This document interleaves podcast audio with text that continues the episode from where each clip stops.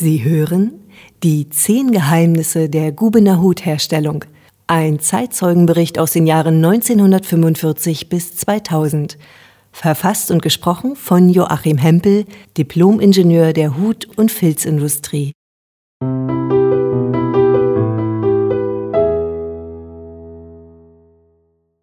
Wir hören nun den Teil Nummer 8. Gubener Hüte, weltbekannt durch ihre Güte. Wer kennt die geheimen Edelsteine des Know-how zur ständigen Qualitätssicherung? Begeben wir uns in das Reich von Sherlock Holmes und Dr. Watson, um eine dauerhaft verlustfreie Filzhutproduktion zu sichern. Fehler im Herstellungsprozess von Erzeugnissen haben klassische oder untypische Ursachen. Im VEB Vereinigte Hutwerke Guben waren fünf Qualitätskontrollstellen in der Fertigung verteilt. So galt es Maschinenschaden durch rechtzeitig geplante Reparaturen und ständige Funktionskontrollen vorzubeugen. Neue Arbeitskräfte und Azubis wurden vor Arbeitsaufnahme mit dem System der fehlerfreien Arbeit vertraut gemacht. Auch gab es Einarbeitungszeiten mit gestaffelter Leistungsvorgabe. Und es gab trotz allem die Defekthexe. Das erste Geheimdokument war für jeden Arbeitsgang die Arbeitsvorschrift. Mit dem Stabilisieren der Funktion der volkseigenen Hutindustrie waren die Gubener Hutwerke als Leitbetrieb in der DDR auch für das System des Inhalts der Arbeitsvorschriften zur Vorbildrolle verpflichtet. Ich kenne noch aus der Lehrzeit um 1953 die Tatsache, dass die Details der Hutherstellung für jeden Arbeitsgang in den Notizbüchern der Meister zu finden waren und damit tabu für jeden anderen Mitarbeiter. Aber es soll spannend werden und so setzen wir uns in Guben in die Sprechstunde des TKO-Leiters, also des Leiters der technischen Kontrollorganisation. Martha, aus der Brauerei bringt einen Stapel geschliffener Hüte mit dem Hauptfehler Schipprigkeit und einem zweiten mit dem Fehlerbegriff Elefantenhaut. Jetzt geht die Schiete wieder los. Macht was dagegen. Die Hutfilzkriminalisten legen los. Die Arbeitskarte der Fertigfabrikation, also der Hutherstellung, beinhaltet auch die Chargennummern der Stumpenfertigung des zutreffenden Artikels und der betreffenden Stumpengröße.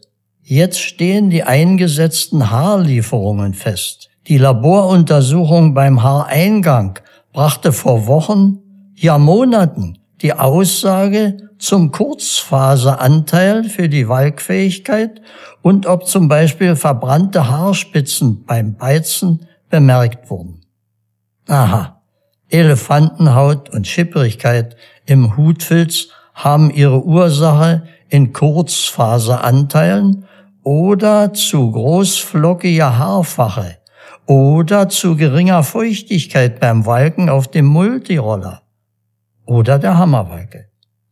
Die Arbeitskarten ließen für die betroffenen Stumpen der kleinen Weiten die Schlussfolgerung zu, welche Kollegen wann die Hutfilze angemischt und walktechnisch bearbeitet haben. Die Auswertung konnte noch am gleichen Tag erfolgen, aber der Schaden war nicht mehr rückgängig zu machen. Daher gab es prophylaktisch nicht nur vierteljährlich für jeden die Arbeitsschutzbelehrung mit Teilnehmerunterschrift zum Inhalt, sondern auch monatlich je Meisterbereich die Qualitätsauswertung. Kaum war eine Fehlerart in der Ursache eingekreist, kam aus der Walke die couragierte Kollegin Emma und legte fünf Labratze auf den Tisch, die bereits beim Anstoßen auf dem Multiroller nicht ziehen wollten. Gemeint war ein reduziertes Walkvermögen bei den üblichen Bedingungen wie Füllmenge pro Maschinendurchlauf, pH-Wert und Temperatur der Walkflotte sowie Druck und Schüttelfrequenz der Multirollerwalzen. Was soll da erst beim Hammern werden? Die Stumpen fliegen vielleicht auseinander. Ja, das gibt es auch.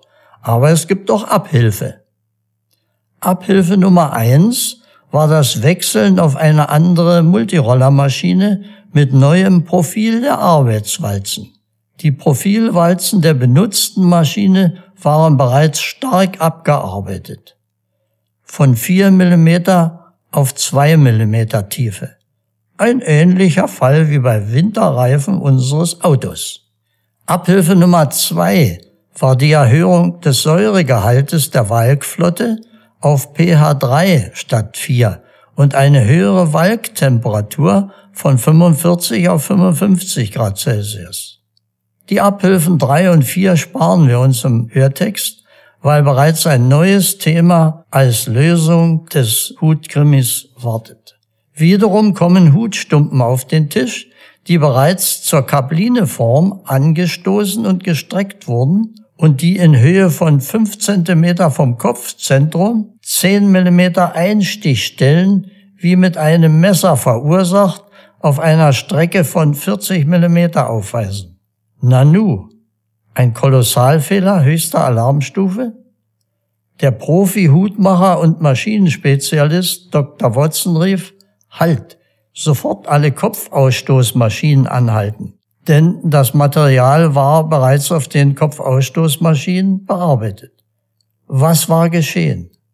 Die Gegenkrone einer Ausstoßmaschine hat sich vermutlich beim Reinigen geringfügig verdreht. Dadurch schlugen beim Rütteln der Metallfinger diese an einer Stelle auf einen Bogen der Krone und der Hutfilz wurde in den sechs Sekunden der Einwirkung messerscharf zerschlagen. Die Verursachermaschine wurde innerhalb von Minuten gefunden. Aber es waren weitere hundert Stück Hutfilze inzwischen unbrauchbar. Nein, nicht alles wurde verschrottet sondern zur Weiterverwendung als Ausstattungsfilz oder Pressmanschung noch gebraucht. Ein Verlust war es dennoch.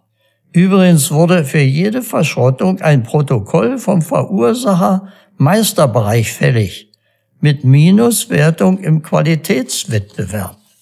Die Qualitätssprechstunde bleibt nicht ohne weiteren Kriminalfall. Ein Hutzieher wirft einen Stapel vorgeformter Stumpen auf den Tisch.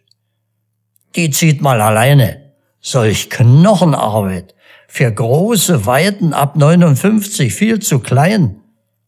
Und beim Rückspringen der Ränder zählt mich der Presser an. Er hatte recht. Im industriellen Großbetrieb wie dem VEB Vereinigte Hutwerke Guben wurden für die unterschiedlichen Hutformen und Hutweiten mehrere Stumpengrößen je Artikel und Farbton produziert.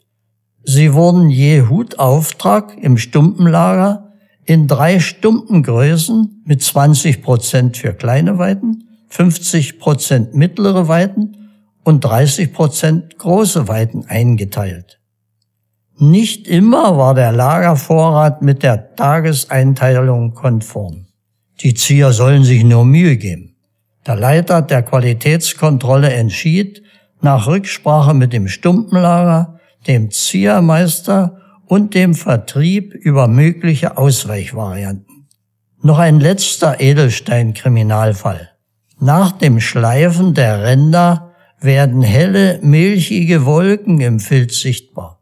Der Färbermeister protestiert sofort. Schon das Stumpenlager hätte als Kontrollstelle den Mangel signalisiert.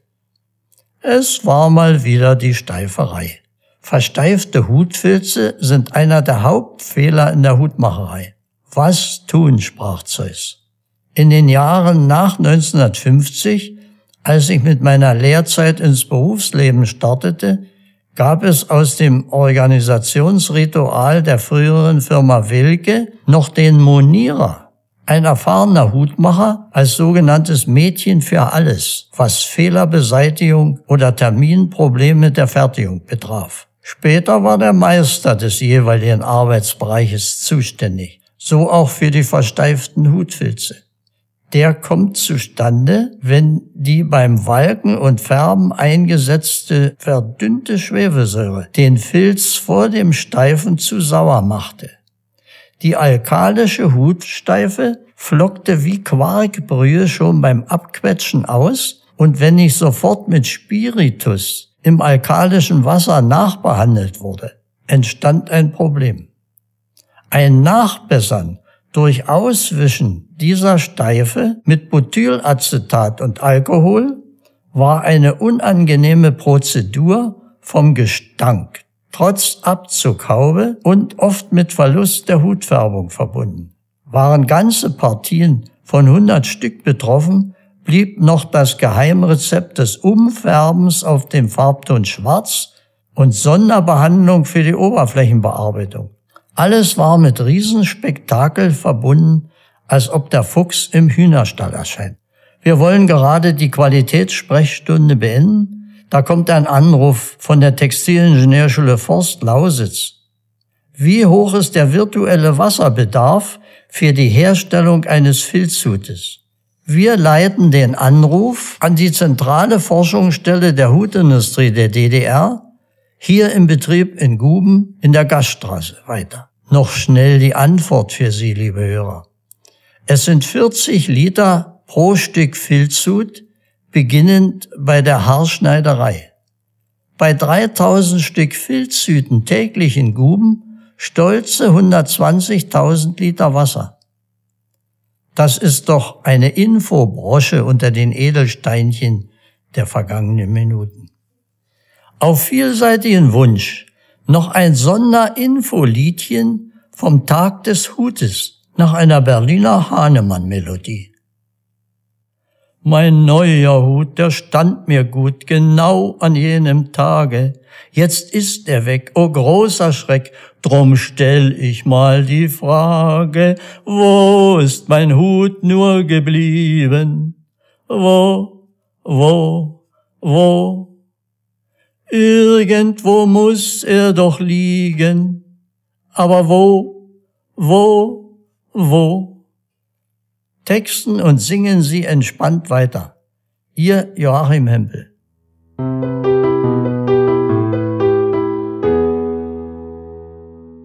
Eine Produktion in Zusammenarbeit mit dem Stadt- und Industriemuseum Guben und mit freundlicher Unterstützung durch das Ministerium für Wissenschaft, Forschung und Kultur des Landes Brandenburg und durch die Stadt Guben.